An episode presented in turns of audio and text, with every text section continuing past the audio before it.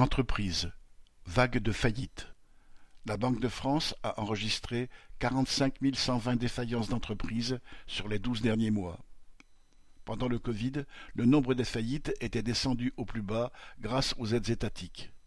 Depuis six mois, il ne fait que monter.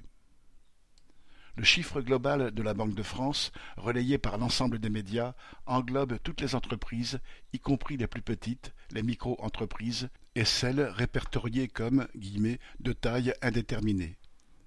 Quand on écarte toutes celles dont le patron est en réalité le seul salarié, et qu'on regarde l'évolution du nombre de faillites pour les entreprises plus importantes, les chiffres sont encore plus frappants. Le nombre de faillites est désormais nettement supérieur à celui d'avant le Covid. Pour les TPE, entreprises qui ont entre un et dix-neuf salariés, il y avait eu mille quatre cent soixante-dix-huit faillites sur les douze mois de l'année deux mille dix-neuf, et la Banque de France en compte désormais deux mille quatre-vingt-un sur les douze derniers mois, soit quarante pour cent de plus. Pour les PME, vingt à deux cent cinquante salariés, la tendance est la même. Huit cent quatre-vingt-quatorze faillites en deux mille dix-neuf, mille deux cent soixante-quatre au bilan de mars deux mille vingt-trois, plus quarante et pour celles de plus de 250 salariés, les chiffres correspondants sont 26 fin 2019 et 39 en mars 2023, soit 50% de plus. Les secteurs les plus concernés sont l'hôtellerie, la restauration, le commerce et l'industrie.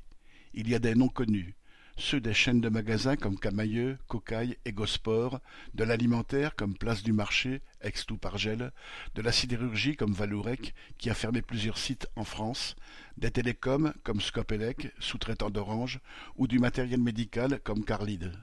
À chaque fois, des centaines de personnes ont perdu leur emploi. Le mouvement risque de s'accélérer.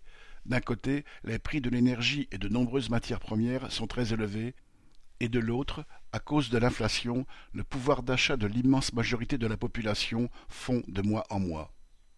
Et puis, la plupart des entreprises qui ont eu droit à des prêts garantis par l'État durant la pandémie ont à peine commencé à les rembourser. Or, à cause de la hausse des taux d'intérêt des banques, les entreprises en difficulté vont avoir de plus en plus de mal à se refinancer.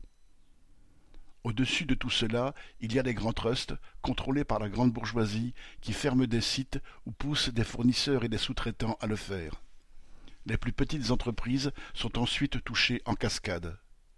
C'est avec ces méthodes que ces grands groupes augmentent leur compétitivité pour mener leur guerre commerciale à l'échelle internationale.